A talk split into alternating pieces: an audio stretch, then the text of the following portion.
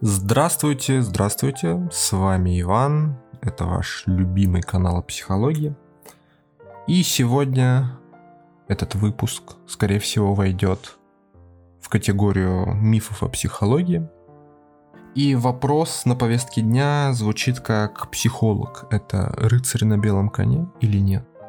Ну а если чуть подробнее раскрывать, то есть ситуация. Вот психолог знает все законы формирования там, психики каких-то малых групп, больших групп. Психолог представляет, как надо это формировать. Ну, за себя скажу, да, то есть психолог знает законы семейной системы, формирования семейной системы, взаимодействия семьи, то есть мужчины и женщины, детей, взаимодействия с родителями – и так далее. Но почему же тогда психолог, обладая вот этими всеми знаниями, а психолог может вообще специализироваться на формировании каких-нибудь больших групп, то есть больших сообществ и так далее, почему он не транслирует просто вот в виде какого-то заготовленного лекционного материала информацию о том, как надо жить, и все.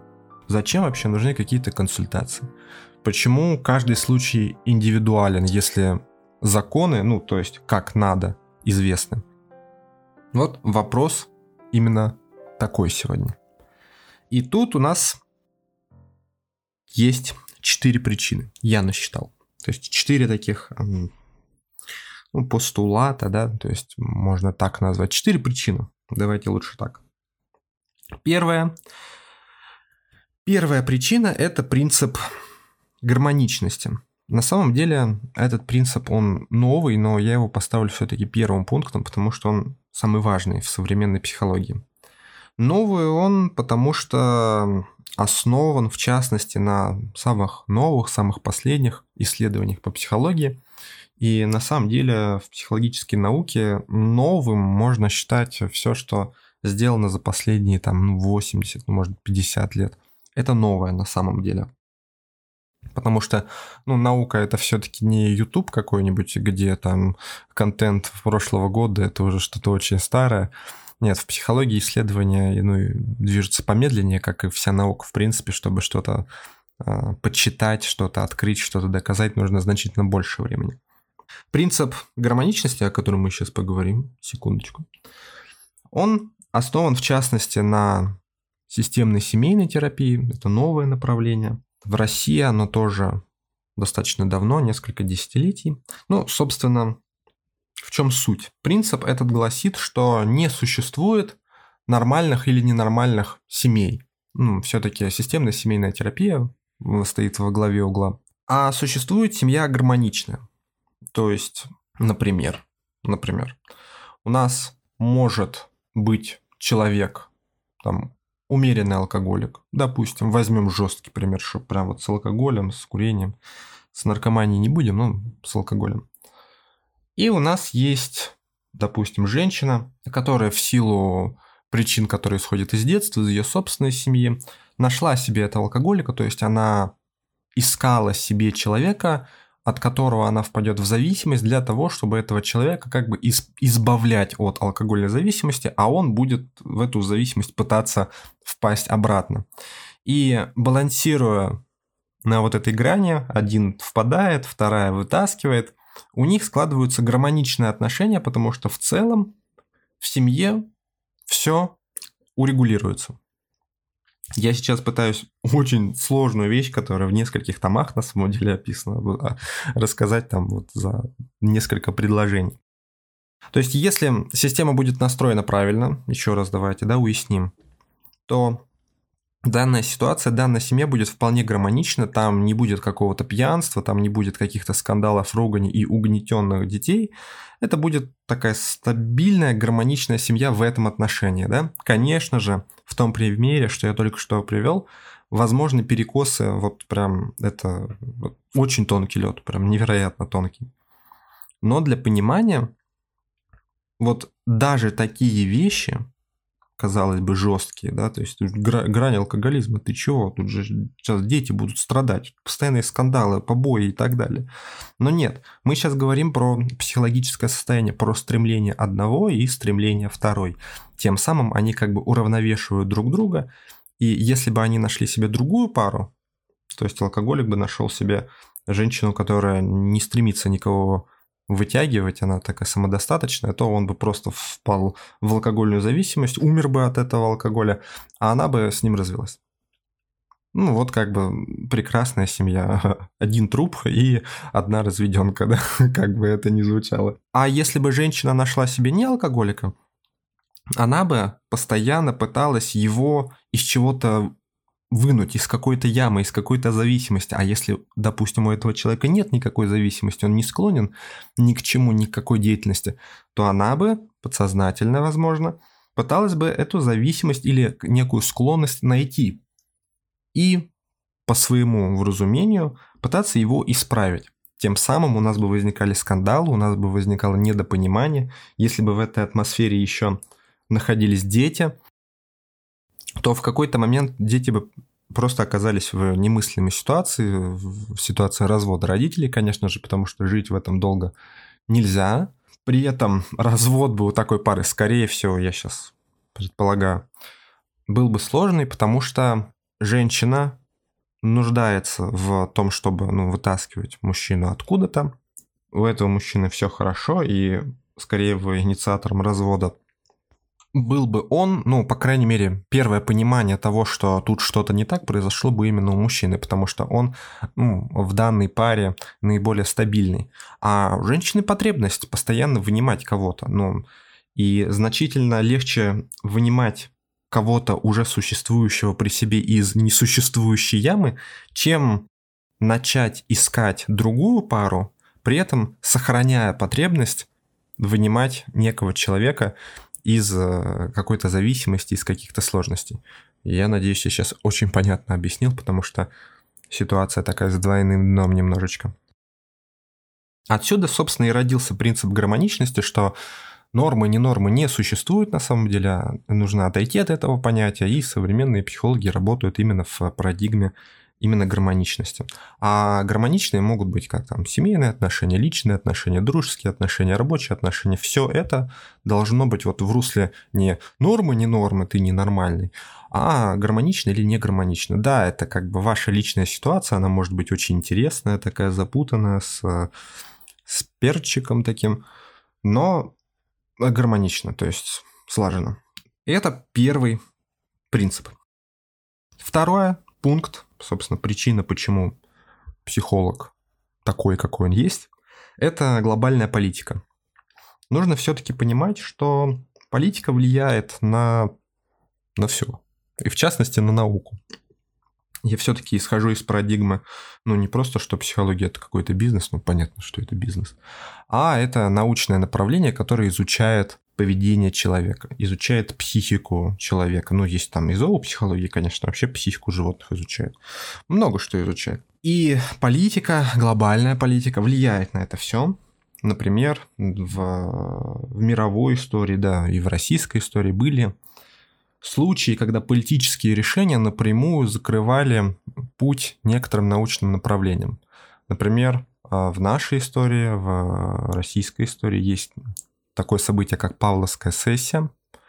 Я о нем очень хочу поговорить предметно, но, наверное, даже не в формате подкаста, потому что тема очень серьезная. Но вы можете загуглить, что такое Павловская сессия.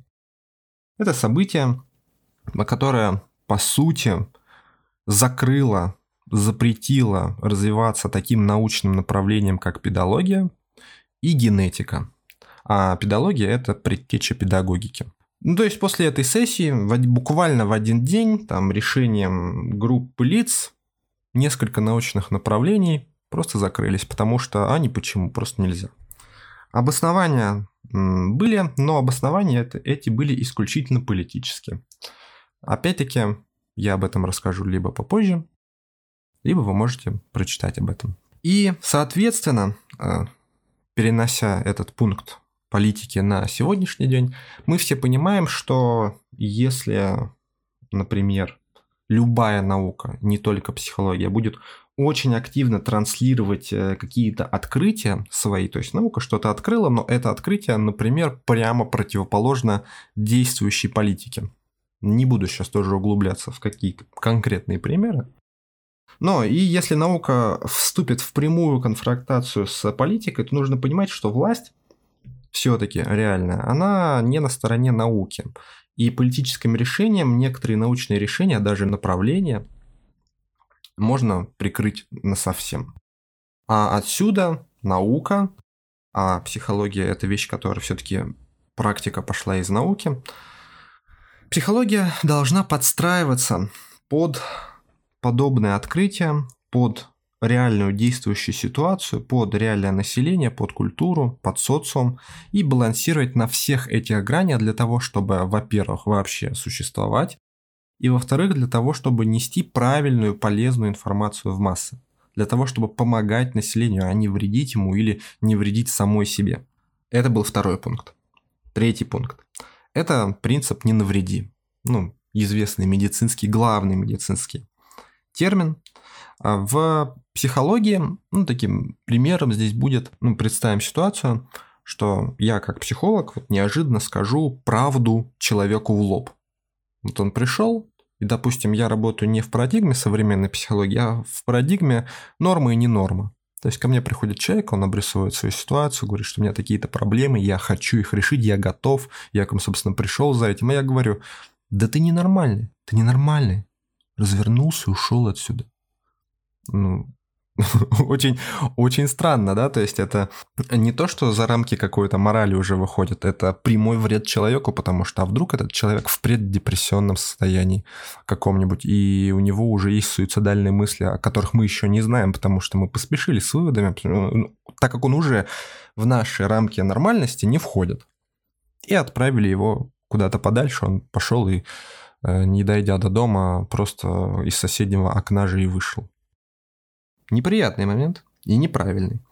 И из этого психология тоже не должна ну, диктовать правду матку или там неправду матку, да, она должна подходить э, все-таки с позиции не навреди. И из этого пункта вытекает последний, это принцип дипломатичности все-таки, да, то есть помимо того, что э, нельзя навредить человеку, ну, словом, ну, в частности, там, сказать в лоб, или сообщить какую-то очень неприятную информацию сразу. Принцип дипломатичности также учит нас, что до любой информации нам нужно человека доводить очень плавно. А также плюс к этому понимать, что мы хотим сказать каждой фразой. То есть, например, я как психолог знаю, что негативная эмоция, она всегда сильнее, чем любая другая. И я могу сказать какую-то не, нехорошую фразу, неприятную. Например, человек а, говорит, что вот у меня проблема, я не хочу ходить там на какие-то мероприятия, возможно, которые устраивают там по работе, либо знакомые, да, и психолог там может разбирать эту ситуацию и в итоге с клиентом прийти к выводу, что ну, напиши им, что на такие мероприятия, сударь, ходят только отбитые, а я нормальный, и я ходить на эти мероприятия не буду. Но у человека, наверное, все-таки есть цель сохранить отношения хорошие, несмотря на то, что там ему могут не нравиться эти люди, не нравятся эти мероприятия, и вообще это может как-то бить по его чести, достоинству и там репутации. И в таких случаях нужно подходить уже дипломатично, чтобы поведение человека было не прямое в лоб, грубое, вот как есть, как правда матка, да, а более дипломатично. Как-то снивелировать разговор, сказать это более ласково, подобрать правильные термины, разобрать с клиентом буквально всю ситуацию по фразам, что он будет говорить, как, когда и так далее. И принцип дипломатичности как раз-таки опять нас приводит к тому, что мы не диктуем человеку в лоб, как правильно, а как неправильно. Нет такого правильно и неправильно. Есть гармонично, есть негармонично, а также есть цели и есть пути достижения этих целей. Потому что ваши цели могут, например, расходиться с тем, что там какой-то человек, ваш сосед может назвать правильным. но вам нужно же совсем другое. Вам нужно, чтобы вы были спокойны, вы там были счастливы, чтобы вы были в достатке.